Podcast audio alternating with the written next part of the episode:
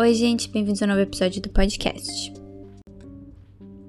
Marianne é uma série francesa produzida pela Netflix que tem somente uma temporada. Ela conta a história de Emma, uma escritora alcoólatra que passou a vida toda tendo pesadelos com a bruxa Marianne, até que Emma começou a escrever livros sobre essa bruxa.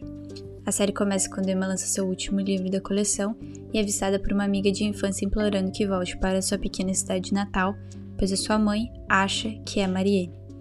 Essa é uma série de terror bem pesada, inclusive eu fiquei com bastante medo em vários momentos, então eu não recomendaria ela para quem gosta de um terror mais tênue. O próprio Stephen King tweetou sobre a série, ele disse: Se você é um daqueles doentes como eu que gosta de sentir medo, Marianne Netflix fará o trabalho.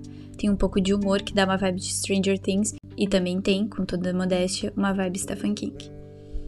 Eu vou falar então um pouco sobre a história da figura da bruxa e como muitas vezes as narrativas acabam caindo em clichês que são, na verdade, concepções históricas das mulheres. Esses momentos não deixaram a série pior, até porque ficou bem claro que o criador Samuel Baudin pesquisou bastante sobre os conceitos ao redor da bruxa para escrever a série. No ensaio Bruxas, figura de poder, a autora exemplifica bem o que vem à cabeça quando pensamos em uma bruxa. Ela diz: Fêmea inebriante ou velha decrépita, a figura da bruxa exprime alguns conceitos que o pensamento ocidental legou ao que se entende por feminino. A bruxa tem, na maior parte das vezes, a forma de uma mulher velha e repugnante. Isso mostra como a sociedade vê as mulheres após terem atingido determinada idade, e ao mesmo tempo, quando ela quer seduzir alguém, se transforma em uma mulher jovem, bonita e sedutora.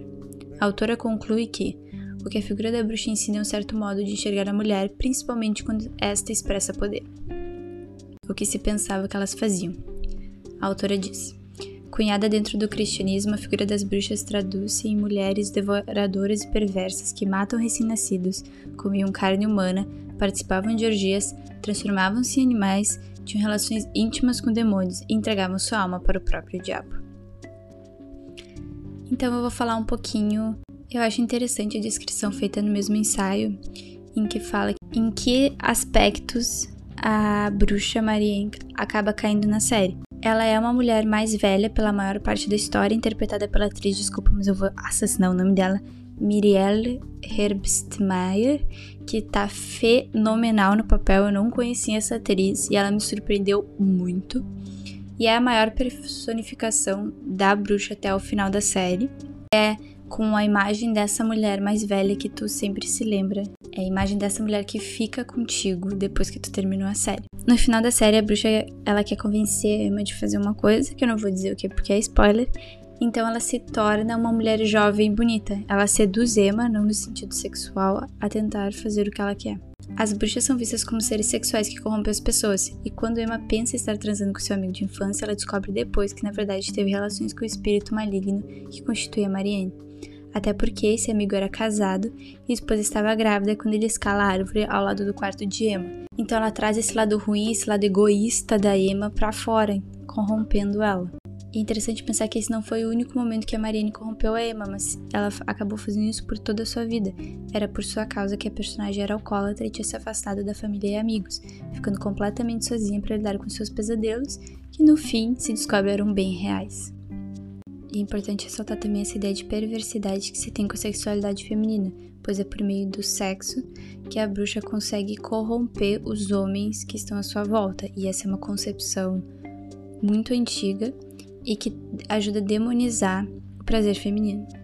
No ensaio falado acima, a autora comenta que, tanto na realidade como na ficção, todas as histórias de bruxas terminam com o castigo por sua insubmissão, forca, fogueira e solidão.